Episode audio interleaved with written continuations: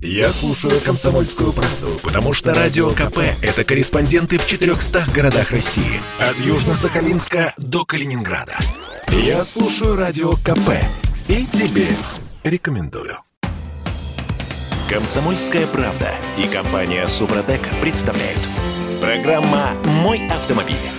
А вот представьте себе, а, вы припарковались, бросили машину, а, причем с соблюдением, как вам кажется, всех правил дорожного движения. Вы припарковались за 5 метров до начала пешеходного перехода, до зебры. Возвращаетесь, а машины нет. Нормально? Всем привет, я Дмитрий Делинский. На связи у нас редактор портала осипов.про Андрей Олег Осиповый. Парни, доброе утро. Доброе утро всем. Доброе утро. А это вообще законно? Так, ну что, а, вообще, как бы история из жизни, из жизни москвичей, я, я правильно понимаю? Абсолютно так. А, Абсолютно а... так. Это, причем э, попал э, на штраф, на большой, на эвакуацию. Один из участников сообщества автомобилисты Москвы. Есть и такое в Фейсбуке, оказывается. Есть такое, да. Да, и ч- оно достаточно ч- популярно. Да, что случилось-то? Почему машину эвакуировали, несмотря на то, что э, за 5 метров до зебры? За 5 метров до зебры по всем правилам. И э, он начал обжаловать это все, спросил, есть ли основания и так далее. Не буду называть всех статей. Оказалось, что да, припарковал он без нарушений как бы очевидных. Но, но не за 5 метров, да, я уточню, извиняюсь, перебью. Он стоял дальше 5 метров от пешеходного перехода. То есть да, он да, проехал да. и через 5 метров после него он... Mm, да, не было никаких поправил. знаков, запрещающих mm-hmm. остановку да, ничего или стоянку. Не было. Ничего не было. А машины эвакуировали. Оказалось, что он нарушил правила остановки или стоянки на проезжей части, припарковав машину менее чем за 3 метра от линии сплошной разметки. А от сплошной линии разметки. Сплошную пересекать по правилам нельзя. Соответственно, все машины, да. которые объезжали вот этот припаркованный автомобиль, они становились автоматически нарушителями правил дорожного движения. Да. Со штрафом 5 тысяч рублей и лишением водительского удостоверения. Теоретически.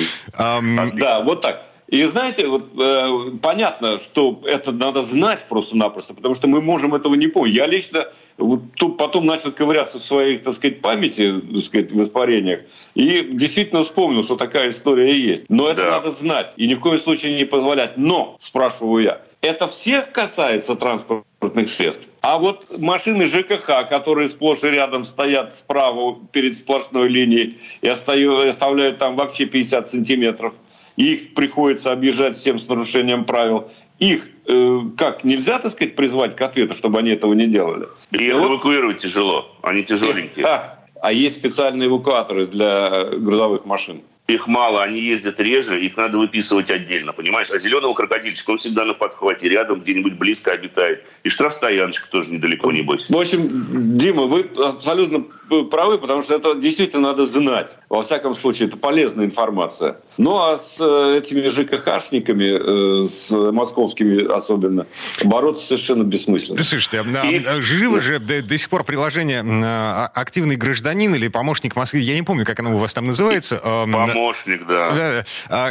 Короче, фотографируешь нарушение, отправляешь куда следует, и, собственно, владельцу машины потом приходит штрафная квитанция. Нет? Да. Я получал такие штрафные квитанции, на самом деле. Чаще всего штрафуют за газон и за неправильную остановку, как раз где стоянка запрещена. И плюс сейчас еще новая формулировка очень так активно распространяется. Неправильное расположение транспортного средства на проезжей части. Вот, Слушайте, я вас такой... еще хочу позабавить одной вещью, если позволите. Э, истории, о которой мы уже говорили, о шумомерах так называемых, о камерах с шумомерами, за что будут штрафовать нещадно, так сказать, всех, кто нарушает тишину, особенно по ночам, да? Но самое удивительное, это на прошлой неделе было принято решение Мосгордумы, я не сомневался в том, что они его примут, но самое удивительное заключается в том, что размер штрафов – будет привязан к мощности автомобиля. Mm-hmm. Это... То есть а, жиг... а вот «Жигули» так. без глушителя вообще, да, вот, а, они отделаются штрафом сколько там, 5 тысяч рублей, а, а там, допустим, «Ламборгини». Вот. Первое, что так. сразу же приходит на ум. Не только «Ламборгини», много есть таких автомобилей. Если он ночью проехал, нажал кнопочку, а во многих машинах такая есть, чтобы его слышно было, все, получите штраф. А, а, а поскольку ну, ну, ну, подождите. А ты не нажимая подождите, на эту подождите. кнопочку, зачем на ее нажимать? Это во-первых. Во-вторых, около этой кнопочки, как правило, стоит дисклеймер. Он написан в инструкции по эксплуатации автомобиля. Там написано, что категорически нельзя открывать клапана выхлопной системы, если такая функция предусмотрена, в ночное время суток с 23 до 9 э, утра, по или до 8 утра, и не рекомендуется использовать в условиях плотной городской застройки. Но Хорошо. даже с открытыми клапанами все эти машины прошли сертификацию в России, в том числе по нормам шума. И если там установлен штатный глушитель, то владелец Ламборгини или Феррари может подать в суд на московскую мэрию и сказать, господа, у меня машина находится в исключительно заводской комплектации. Есть может. сертификат соответствия Ростеста. Какой штраф? Андрей, спасибо. Ты объяснил совершенно четко одну из, э, скажем, один из аспектов, да, но Вообще принцип привязки э, размера штрафа к мощности автомобиля – это изобретение исключительно московское. Я не уверен, что где-нибудь э, на земном шаре есть еще что-то подобное. Финляндия. Потому что да, размер ну, штрафа за превышение скорости привязан к, к размеру это годового да. дохода владельца. Это нет, подожди. Скоростной режим понятно. Все понятно. Но шумность нет. Нет. Нигде не знаю такого. Нет, нет. Так, я, я правильно понимаю, а, вот эти поправки, они вносятся в местный московский административный кодекс, соответственно, одобрение на уровне Госдумы, правительства России, все это не потребуется. То есть московские не депутаты... Требуется, да. А, да, решили, постановили а, и будут жить вот в этих условиях. Ну, у да, нас совершенно правильно. При этом, при этом не идет речь почему-то, если мы говорим о тишине, о законе о тишине, да, не идет ни в коем случае речь о строительной технике, которая вот. может работать по ночам и так далее да. ну и о всем подобном. Так сказать. Э, то есть речь идет исключительно о частных автомобилях. автомобилях так я, же, я же рассказывал, даже случай такой в прямом эфире был, когда у меня под окнами тут ночью пилили асфальт, и кто-то из соседей вызвал полицию. Ну, потому что в 2 часа ночи они всю ночь здесь у меня перекладывали асфальт, бордюры, пилили его. Приехала полиция, э, вызвали начальника. Начальник показал разрешение на проведение строительных работ в ночное время суток. Полиция пожала ему руку, развернулся и уехала. Отлично, а весь микрорайон не спал. Ау, мэр. в действии. Да. Ау, Собянин, ты где? Во-во. А, короче говоря, я, вот... я, я понял, строительная техника Собянина не будет, потому что работает где-то в другом районе. А вот э, Жигули без глуши, а Ламборгини там, э, блин, вот. с этими кнопочками, они э, Собянина... Вот уже разгуляемся со штрафами. Будет со страшной силой. Ладно, еще одна тревожная новость. У нас две с половиной минуты до конца этой четверти часа. Учеников выводят на автомагистрали. Есть проект поправок э, в приказ Минпросвещения э, по просьбе МВД. Эти поправки вносятся. Там говорится, что автошколы будут обязаны обязаны обучать курсантов навыкам управления автомобилем и мотоциклом в условиях автомагистрали, если есть поблизости такие дороги. А, я что-то недопонял. У нас же пару лет как разрешили э, учиться водить э, на автомагистралях, или нет? Нет, нет, нет. На скоростных нет. магистралях э, не разрешали. Да. Нельзя было выезжать на автострады, зеленый знак автострады, разрешенная скорость 110 км в час. Нельзя было выезжать на скоростные дороги. Это синий знак автомобильчик. Помните, такой белого цвета автомобильчик? Это разрешенная скорость 100 км в час. Тоже приравнивается к скоростным дорогам. Вот на них обучение абитуриент, если можно было так выразиться, искатель на получение водительского удостоверения, проводить было нельзя. Там, кстати говоря, есть еще одно изменение. Оно касается распределения практических занятий. Э, тут тоже стоит процитировать, что из 56 часов сегодня для категории Б на площадке, то есть на отработку первоначальных навыков вождения выделено 24 часа, на город 32 часа, а вот по новым правилам будет 18 и 38 часов соответственно. То есть, грубо говоря, площадка сократится практически вдвое на 6 часов, а город на 6 часов увеличится. И как раз-таки добавится обучение на автострадах. Я бы это категорически приветствовал, а еще бы нолик добавил. К 56 часам сделал бы 560. Вот это было бы тогда получше. И водители были бы получше. Ну, это слишком. А я бы еще, слишком, я бы еще сказать, озаботился тем, чтобы те, кто учит инструктора, тоже умели управлять автомобилем на автомагистралях на высокой скорости. И более того, разрешил бы э, учить э, водителей будущих, соискателей, да, езде в темное время суток. Она Обязательно. особенности. Обязательно. Mm. Ночью, потому что... И более того, я бы ввел еще контраварийную подготовку, которая существует во всех скандинавских странах. Хотя бы базовую. Mm. Хотя бы базовые, базовые навыки. Это существует везде. И вот тогда мы действительно могли бы говорить о хорошей реформе нашего образования и подготовки водителей. Ну, слушайте, а в мире розовых пони, возможно, Вот. А, ну, например, а, сколько у нас сейчас длится обучение в автошколе? Три месяца? Примерно, да. Ага. С общем, а... с, да, три месяца примерно. Да, смотрите, значит, в, э, в каком-нибудь апреле я прихожу в автошколу в Петербурге. Вот. Где у меня там темное время суток будет? Где я в ночи буду учиться ездить? Ну, ну даже сумерки достаточно, Дим, на самом э, деле. Дима, достаточно, чтобы понять, что надо, на что обращать внимание.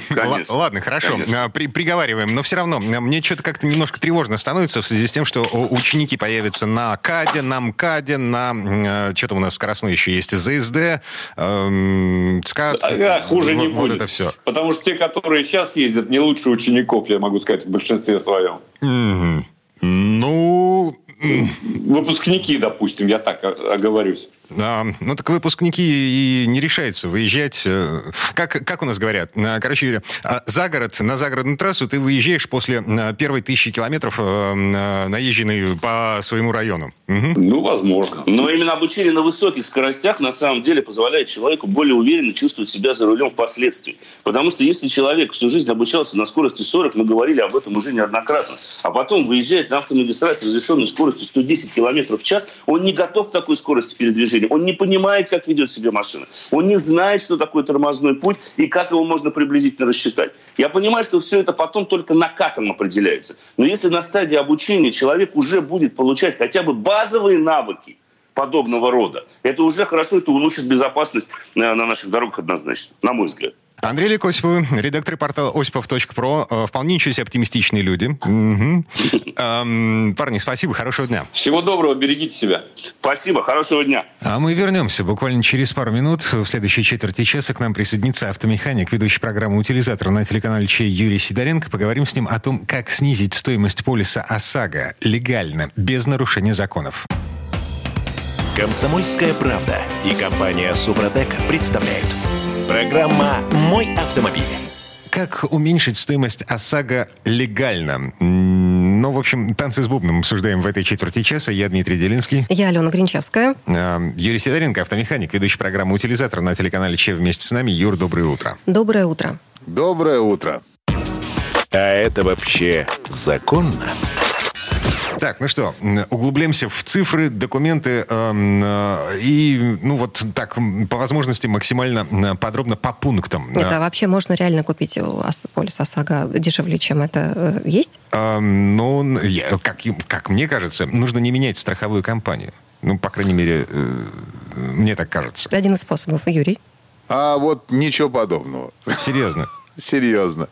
Серьезно. Как раз одним из пунктов того, как можно уменьшить стоимость ОСАГО легально, это попробовать просчитать по стоимость полиса в разных страховых компаниях.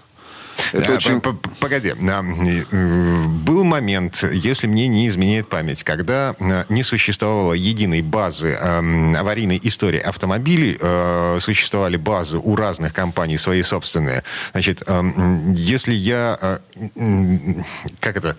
Если я аккуратный водитель, если я никогда не попадал в аварию, тем более по моей вине, никогда не случалось ничего на дорогах, то, в общем, мне Но было... Тебе эту стоимость снижает, в общем, да? Да, коэффициент угу. Бонус малыш, мне было выгодно оставаться у той компании, э, у которой я страховался, допустим, в предыдущем году. Ну, правильно, так раньше было. А сейчас уже база единая, и коэффициент бонус-малус, он идет во всех э, страховых компаниях, его видят все страховые компании. Там стоимость ОСАГО зависит не от, даже уже теперь, от него, конечно, зависит, от, от коэффициента бонус-малус, вот. Но в основном это зависит от базовой ставки, которую устанавливает сама страховая компания. Причем не объясняя, почему они ее ставят ставят такую и из каких соображений. То есть они вот сами надумали себе и поставили стоимость базовой ставки, от которой начина, начинает рассчитываться полис, от 2471 рубля до 5436 рублей. И все, ну, вот в этом Вот поставили вот в этом периоде, и все. Как они рассчитывают, я не знаю. Причем э, очень часто, вот у меня, например, бывает, потому что я работаю с несколькими страховыми компаниями. Такая история, то, что в страховой компании, в которой мы вот пролонгируем полис, дальше, почему-то стоимость, базовая ставка это выше, чем я просто, например, выписываю в другой страховой компании с нуля. То есть вот такая история может быть. Я не знаю uh-huh. почему. Хотя я указываю везде предыдущий полис, что по нему нету никаких там аварий, нету ничего. Поэтому я и говорю, одним из пунктов того, как можно по-настоящему легально снизить полис ОСАГО, просто просчитайте его в разных страховых компаниях. Это не проблема. Сейчас есть такие там сервисы различные, на которых можно самому даже просчитать приблизительную стоимость. Вам тут же выдаст страховая, страховая компания стоимости на ваш полис, разные страховые компании компании. Выбирайте ту, которая вам больше всего нравится по, э, по стоимости. Ну, ребят, единственное, конечно, ну, чтобы этот, они были хотя бы там в, пер, в первой двадцатке страховых компаний, которые страхуют ОСАГО. Чтобы это не была э, страховая компания там... Рога и копыта, понятно. За, за углом .ру, угу. то есть там, чтобы не было такого. Ну, то есть это должна быть какая-то более-менее реальная. Угу. Хорошо, это первый способ. Давайте первый, так. да. Далее. Угу.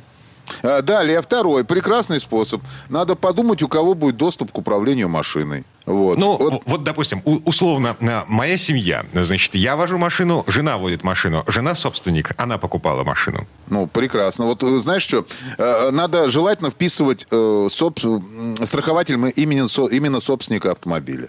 Знаете почему? Почему? Вот если собственник автомобиля вписан страхователем, вот страховая компания при э, вычислении базовой ставки считает, что все-таки собственник он как-то за своей машиной будет лучше э, следить, и он осознанно ее страхует. А если ситуация, при которой все-таки Дима чаще пользуется, ну, условно, э, машиной, а не его супруга? Без да? разницы. Угу. Можно вписать страхователем собственника, а список водителей обязательно туда внести, желательно, страхователя первым, то есть собственника первым, а дальше кого угодно. А если, вот опять же, гипотетически, у супруги Димы, э, ну, скажем, повышенная там аварийность на дорогах присутствует, все равно вписывать? Нет, тогда вписывать не надо. Вот.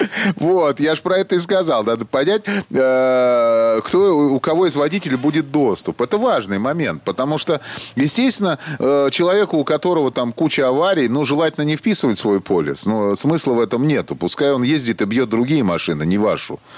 Вот. Если, конечно, это там не, не ребенок, э, которого надо вот первый раз вписать в полис, там сразу же 2,45 коэффициент, и там стоимость ОСАГО будет просто заоблачная первые два года. Ну, ну не там... ребенок, а подросток. Юный водитель. Да. Ну, да, да, да. 18 ну, лет первые права. Ну, я называю в любом случае ребенок, поэтому у меня там до старости будет ребенок э, ребенком. Вот, ну да, конечно, это уже взрослый человек, у которого есть права, но он их только получил. Давайте так э, скажем. Вот. И надо понять количество людей, которые вписаны будут в поле ОСАГО. Потому что если вам не обязательно кого-то вписывать, не вписывайте. У меня некоторые приходят оформлять и говорят, вот я сейчас пишу своего там друга какого-то, ну а вдруг ему придется когда-то отогнать мою машину. Ну, может быть, оно и придется. Но просто у этого друга там 1,2 коэффициент, а у этого человека, который страхует, 0,7. То есть, ну, понимаете разницу. Почти 50% разницы стоимость полиса будет. Имеет смысл это писать или не имеет? Если вдруг... Ну, до этого еще друг ни разу машину не пригонял к нам в сервис этого человека. То есть человек приезжал сам. Ну вот и выбирать надо. И некоторые вообще пишут э, не, неограниченно. Друзья мои, ну сейчас неограниченно уже вообще не рекомендую писать. То есть пустая графа водителя. Во-первых, ни скидки никакой не идет на собственника и так далее. То есть скидок нет ни на кого. И э, стоимость полиса будет заоблачная. И половина страховых компаний просто отказ делают. Причем не объясняя почему. Машина вроде новая, ставлю неограниченно, у меня приходит э, андеррайтинг. Все, отказ. И э, доказывать что-либо бесполезно. То есть, э, ну, смысла в этом нет. Желательно четкий список водителей определить, кто должен быть туда вписан, и вписать. Это будет нормально. Это нормально. Не надо страховаться. Если вдруг понадобится, вызовите эвакуатор. Это будет дешевле. Ну, понятно. Еще такое уточнение. А, если я вдруг меняла права, не так давно. И должна ли об этом сообщать аварийную господи, страховую компанию, чтобы понять, что у меня будет с коэффициентом бонус-малус? Обязательно. Не то, что обязана, а обязательно обязана, Ален. Поменяла права, потому что сразу же идешь в страховую компанию, пишешь заявление, что ты, Алена Гринчевская, с таким-то номером прав, Алена Гринчевская с таким-то номером прав, это одно и то же лицо. Потому что как только у тебя приходит Алена Гринчевская с другим номером прав, это новое лицо для страховой компании. Коэффициенты mm. будут все по тогда? максимуму. А, то есть, если у Алены Гринчевской с предыдущими правами, значит, высокий коэффициент бонус-малус, э, ну, то есть, Алена Гринчевская, не дай бог, тьфу -тьфу -тьфу, часто попадала в аварии. Это вот не про меня, Дим, совсем да. сейчас, ну, предположим, так. Да, а, меняем права, и коэффициент бонус-малус обнуляется. В принципе, в принципе, ты сказал, это обратная схема, так тоже можно. Но это бессмысленно делать, потому что ну, не такой большой коэффициент за аварийность. То есть это... В общем, можно так делать. Это тоже серая схема, но нежелательно так делать. Мы говорим о том, что действительно надо сделать человеку, который честный, и которому надо пойти, и, и естественно, чтобы у него коэффициент бонус-малу стал таким же, как, э, как и был. Вот, приехать, прийти, написать заявление, это делается очень быстро, очень легко, и э, сделают замену прав. Либо при, при оформлении нового полиса, просто смотрите, если полис еще не закончился, то тогда нужно обязательно прийти, чтобы вам полис поменяли в эту страховую компанию, где вы выписывали полис, чтобы вам дали другой полис, в котором вписано Алена Гринчевская с другим номером прав. Иначе просто Алена Гринчевская не может ездить на этом автомобиле. У нее другие права. Угу. Вот. А если как раз идет переоформление полиса сразу, вот он закончился, и вы права поменяли, то сразу же просто указываете о том, что вы поменяли права, даете эти права. Человек, который оформляет агент, он делает с них копию с этих прав и вносит, пишет замена прав. И автоматически в программе меняется уже, во всей программе, во всех страховых компаниях меняется, прицепляется старый КБМ к новым правам. Угу. Слушай, а заранее полис ОСАГО можно оформить? Э, Дим, даже могу сказать, нужно оформлять его заранее. Потому что, ну, во-первых, вы не окажетесь на дороге с просроченным полисом. Ну, это полбеды, там небольшой штраф, 800 рублей. Даже не 800, а, по-моему, 500. Это, это ничего страшного. Самое страшное, если вдруг по стечению стечению обстоятельств человек попадет в ДТП. Вот у меня бывали такие случаи, но ничего уже сделать нельзя. Заранее надо оформлять полис. Желательно, ну, за две недели можно уже. Можно за три недели. В общем, я оформляю за 30 дней максимально. Говорят, что можно и за 60, но почему-то не принимают страховые компании за 60 дней. То есть за 30 дней все полисы, которые я выписал, они полностью встают э, в реестр, их везде видно, и они работают. Все в порядке. Так, слушай, эм, минут до конца этой четверти часа. Последний вопрос, собственно, самому оформляться или через агента? Ну вот у меня, например, есть знакомая девочка, которая ну, уже несколько лет подряд продает нам э, полисы ОСАГО. Мне это удобно. Это тут уже зависит от человека. Сейчас полная свобода действий. То есть вы можете сами зайти и электронный полис оформить, забить все данные, данные. Но есть вероятность того, что вы что-нибудь не туда забьете, и что-нибудь не туда попадет, начнется проблема. Потом оплата, электронная оплата может не пристегнуться к полису. Надо будет писать страховую компанию. Там есть свои проблемы. Я не говорю, что это у всех есть. Многие оформляют. А многие продолжают обращаться, например, э, ну, вот как, как ко мне люди обращаются. Ну, во-первых, это удобно. Я им сразу звоню и предупреждаю, что у них через месяц полис закончится. И второе, то, что я оформлю все дистанционно, потому что сейчас это делается уже дистанционно дистанционно. Не нужна ни диагностическая карта, ничего не надо на данный момент. А, вот. И дистанционно, спокойно мы это оформляем. Я а, даже дистанционно оплачиваю. То есть дистанционно прям человек сам сразу же платит страховую компанию. Потом просто получает от меня пакет документов, которые надо распечатать. Ну, в общем, как удобнее. Кому? Да, как угу. удобнее. Кто как хочет, так и делает. Хорошо. жизнь становится лучше, жизнь становится веселее. Юрий Сидоренко, автомеханик, ведущий программы «Утилизатор» на телеканале Че был у нас на связи. Юра, спасибо, хорошего дня. Спасибо. Большое спасибо, всем удачи. Ну а в следующей части программы к нам присоединится Федор Буцко. Поговорим о том, как правильно садиться в машину и какие упражнения делать за рулем, чтобы не было потом мучительно больно. Комсомольская правда и компания «Супротек» представляют – Программа «Мой А в этой четверти сейчас зарядка за рулем. Инструктор Федор Буско, подопытный кролик Дмитрий Делинский. Всем доброе утро и, Федь, привет. Доброе утро. Дорожные истории. Ну, есть такой медицинский факт. За время длительной поездки рост водителя или пассажира запросто может уменьшиться на 3 сантиметра. Потому что позвоночник, потому что ямы в асфальте, потому что постоянная вибрация и все такое. В результате боли в спине со всеми вытекающими отсюда последствиями. А, вот, Федь, давай попробуем обсудить, как с этим бороться. Да, и, кстати, это ведь не только для водителей. Конечно, водители обычно больше всех в машине проводят времени, но все, кто пассажиры, все, кто сидят тут вместе, допустим, отправились куда-то далеко, ехали, ехали, ехали, все вроде ничего, а, а приехали, вот там у кого голова болит, у кого спина не разгибается и так далее. Ну, ведь мы и так си, много сидим, по работе сидим, там, по каким-то там развлечениям своим компьютерным сидим. Э, там, во время карантина сидели и так далее. Поэтому, если уж сидим, во-первых, нужно, конечно, двигаться, но еще очень важна правильная посадка. То есть, если говорить о водителе, то известно, что ну, допустим, лопатки должны быть прижаты, вы не должны висеть на руле.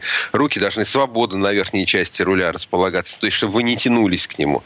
А, важно, чтобы спинка была к сидению под углом хотя бы около 110 градусов, то есть 90 и еще немножко. Вот прямой угол 90 и еще немножко назад, вот тогда а, как бы вы лучше сидите. Важно, чтобы вы не тянулись к педалям. То есть, если у вас, допустим, автомобиль с механикой, чтобы вы педаль сцепления могли полностью выжить, не двигаясь в кресле, да, и не до конца распрямляя ногу.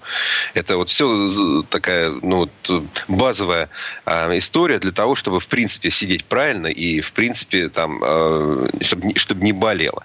Есть некоторые упражнения. Вот если вы сейчас едете, например, чувствуете, что уже давно еду, уже там вот, вот устал, то полезно э, поделать упражнения. Можно их делать прямо за рулем, не отвлекаясь от дороги. Допустим, вы так вот грудь наружу, живот э, внутрь, голову высоко. И вот тянете голову влево-вправо, живот втянули, живот надули. И то же самое с грудью, да, это помогает. Угу. А, полезно вот тянуться ушами э, к а, плечам к одному, к другому. Ну, без лишнего энтузиазма, если за рулем, да, чтобы не отвлекаться. Но, тем не менее, это можно сделать. Если вы при этом слышите такой характерный хруст, ну, значит, э, делайте такие упражнения почаще. Но тянуться ушами к плечам, это звучит так, словно у нас, э, знаешь, там, ну, заячьи или собачьи уши. Э, ну, то есть это голову наклонять, да, налево-направо? Да, наклоняйте голову, наклоняйте голову и так вот немножечко до конца. Ее уже, уже немножко наклонили и еще чуть-чуть потянули.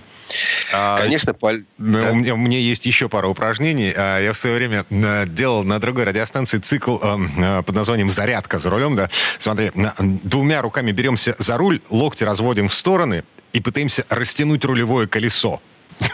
Ну, так, без ну, фанатизма, так, чтобы не переусердствовать, да. Вот. А, еще э, такая штука. Положите ладони на внутренние стороны коленей, надавите руками так, словно вы хотите раздвинуть свои собственные колени. Это собственные колени должны быть, не, не, не пассажира, да.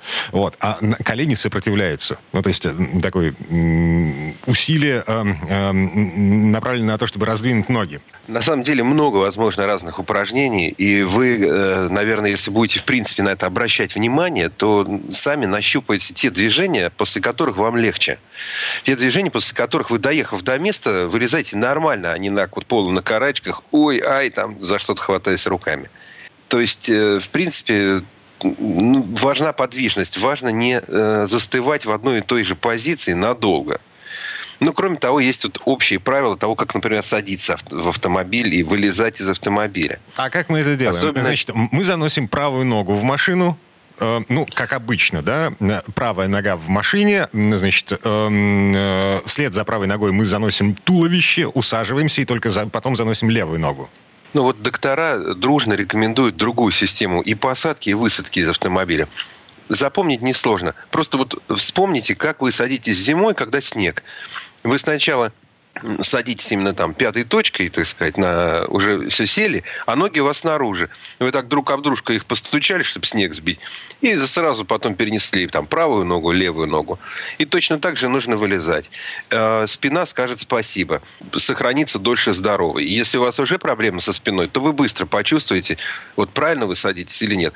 Если спина, слава богу, здоровая, все хорошо – то просто э, лучше тоже следовать этому совету, она дольше не, не принесет вам проблем. Есть не, некоторые простые достаточно правила, как там за рулем сидеть, вот для того, чтобы тоже вот, лучше себя чувствовать, что не надо сутулиться, Потому что очень много людей э, в машине сутулится, да, садится неправильно. После этого вот э, такой в сгорбленной позе там прибывает 10-20 минут, час, два, там сколько нужно ехать это, ну, это все чревато тоже проблемами, потому что ну, мы не, обези... не обезьяны, да, у нас у всех вот э, со спиной на каком-то этапе начинаются сложности. Если бы ходили на четвереньках, их бы не было. Но, Но вот мы это... такие прям ходящие. Да, это просто потому, что человеческий организм, э, ну, по большому счету, вот этот самый позвоночный столб достался нам в наследство от не прямо ходящих, а от э, четвероногих. И, ну, как бы эволюционно мы не приспособлены для прямохождения. Ну, так получилось.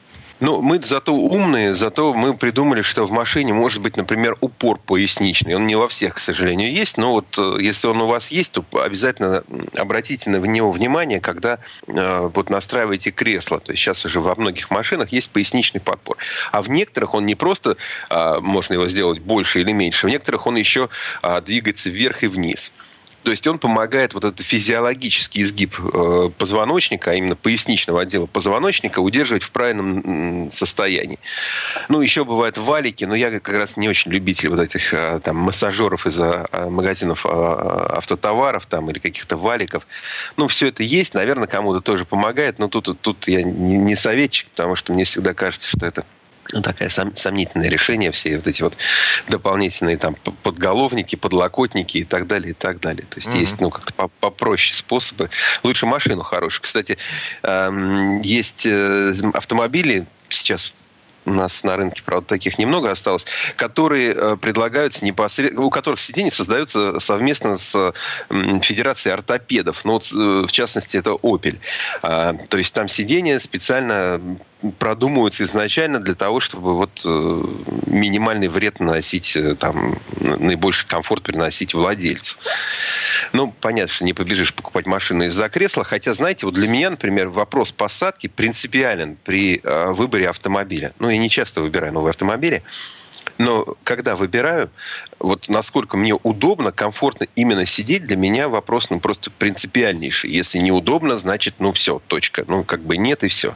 Мучиться, страдать, хотя, может быть, машина красивая, там, хороша по цене, там, обладает определенными техническими характеристиками, но если мне э, внутри неудобно, ну, не моя, значит, кому-то другому в ней будет хорошо. Угу. А, это ты пробовал выбираться из машин типа Lamborghini или садиться в, вот, в, в такое среднемоторное, приземистое, а, а, но очень широкое широкая и типа комфортная.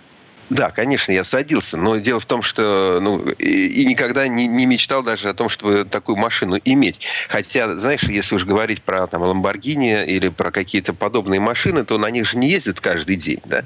Их продают потом через 5 лет с пробегом там, 7 тысяч километров. Можно догадаться, как много на них ездили.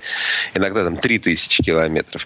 А, да, действительно, в этих машинах садиться экстремально неудобно. Ты сначала должен сесть там, на корточки, потом у тебя широченный порог, а, после которого есть еще более низко расположенное кресло, то есть ты садишься буквально на асфальт, еще тебе надо туда попой запрыгнуть, чтобы как-то вообще там оказаться. А после этого как-то втащить ноги в эту вот узкую щель между рулем и полом. Но это суперкары, это особенные машины, их радость в другом. И, собственно, ну да, действительно, если у вас там проблемы со спиной, то вы ну, просто не сядете. Да, есть такой момент. Ладно, еще пару упражнений. Значит, э, припарковались. Это все нужно делать э, в машине, которая не в движении, не на ходу. Припарковались, отстегнули ремень безопасности, сгибаем руки в локтях, отводим назад, обхватываем локтями спинку сидения, затем надавливаем, пытаясь сжать. Локтями сжимаем спинку своего собственного сидения. Э, значит, упражнение, которое помогает не только э, затекшей шее, но еще и глазам. Значит, подносим ладони широко растопыренными пальцами к лицу, и, поворачивая голову влево или вправо, стараемся хорошенько рассмотреть окружающий мир сквозь пальцы. Э, мы смотрим на мир сквозь собственные пальцы. При этом э, вращаем головой и, в общем, разминаем затекшую шею. Вот еще для глаз. А, плотно зажмурьтесь, подождите пару секунд, поднимите веки, а теперь скосите глаза на кончик носа, затем поочередно переведите взгляд на правую и левую бровь. То есть так, вверх немножко и влево, вверх и вправо, а потом снова посмотрите на кончик носа. И все это, а, ну, то есть без использования зеркала заднего вида. Угу. любом случае важны э, упражнения, чтобы вы не, вас вот, не затекайте за рулем. И если у вас дорога дальняя, всегда полезно остановиться чуть-чуть чаще, чем заканчивается топливо, или вам необходима значит, санитарная остановка, останавливаться чуть-чуть чаще. И э, просто делать разминку. Ну, вы же сами почувствуете. Вот доехали до места. И вроде какой-то бодренький, я такой, ничего, вот не разваливаюсь на кусочки, а наоборот, готов идти э, осматривать какие-то новые места или там делать э, дела. Чувствую себя хорошо, бодро, уверенно. Вот э, это, это здорово. Ну, в общем, утренняя автомобильная зарядка на этом закончена. Эм, переходим к водным процедурам. Э, Федор Буцко был у нас на сейфе. Спасибо, хорошего дня. Всего вам доброго. Будьте здоровы. А мы вернемся буквально через пару минут. В следующей части программы у нас журналист и летописец мирового автопрома Александр Пикуленко. Послушаем историю о том, как из брутального внедорожника Land Rover Defender вынули раму. И что из этого получилось. Комсомольская правда и компания Супротек представляют. Программа «Мой автомобиль».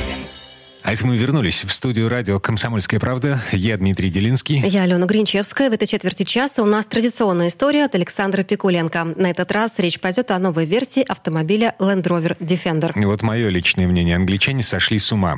Новый Defender больше не рамный внедорожник. Его построили на той же платформе, что и Discovery 5. Да, эту платформу усилили, но там в принципе нет рамы. Но это не очень хорошо для путешествий по болотам, хотя и прекрасно для езды в городских условиях.